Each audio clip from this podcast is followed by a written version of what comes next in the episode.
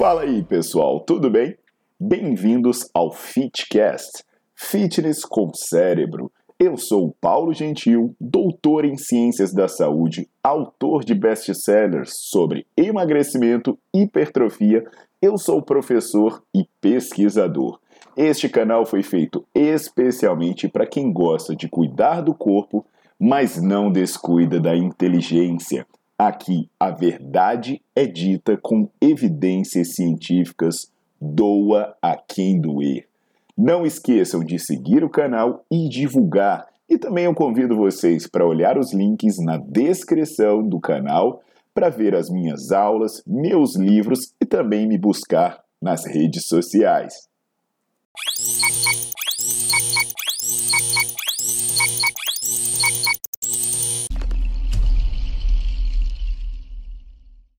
Olá pessoal, tudo jóia? É, eu tô aqui para conversar um pouco mais sobre soluções para fazer exercício em diferentes situações, né? Essa, essa frase que eu estou reforçando bastante, que o material mais importante para um bom treino é o cérebro, isso daí é porque o nosso músculo, ele não se importa com quantidade de carga, equipamento, quantidade de repetições, ele interpreta sinais fisiológicos. Inclusive, para se aprofundar nesse assunto, olha as aulas no Nerdflix, né? são mais de 100 aulas, tem muitas sobre seleção de carga, quantidade de repetições, e você vai entender isso com calma até para aplicar na sua realidade prática. Mas o, com os tempos de pandemia, né, do coronavírus, as pessoas tiveram que buscar soluções para se exercitar, isso vai continuar para a vida inteira. Quem não gosta de academia vai ter opção quando você estiver viajando em diferentes ambientes, diferentes locais e situações. É possível sim ter modos alternativos de treinar e ter muito bom resultado. Então, antes de prosseguir, aquele pedido para deixar o seu like no vídeo, botar para seguir o canal, para não perder as novidades que eu posto por aqui.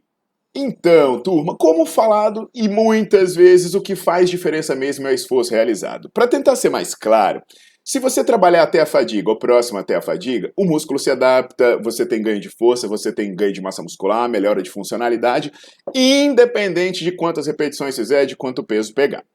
Então, eu poderia ter bons resultados sem a necessidade de usar equipamentos específicos, né? Sem a necessidade de uma máquina, de halteres ou coisas do tipo. E aí, uma das formas práticas e baratas de treinar dessa forma é usar elásticos. E a pergunta é: eu poderia usar elásticos e treinar em qualquer lugar?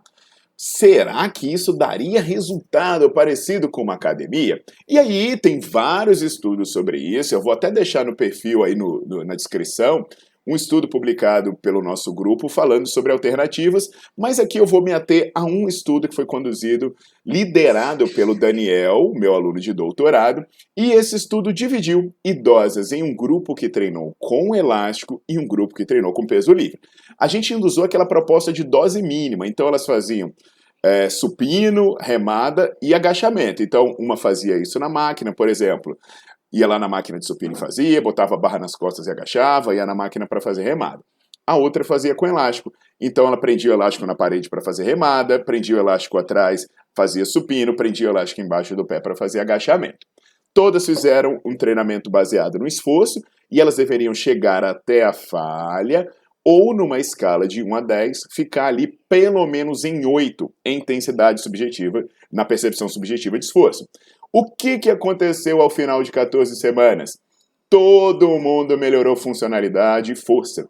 Todo mundo melhorou e a maior parte dos testes não teve diferença entre os grupos. Aí alguém fala, ah, Paulo, mas você está falando de estudo com idosas.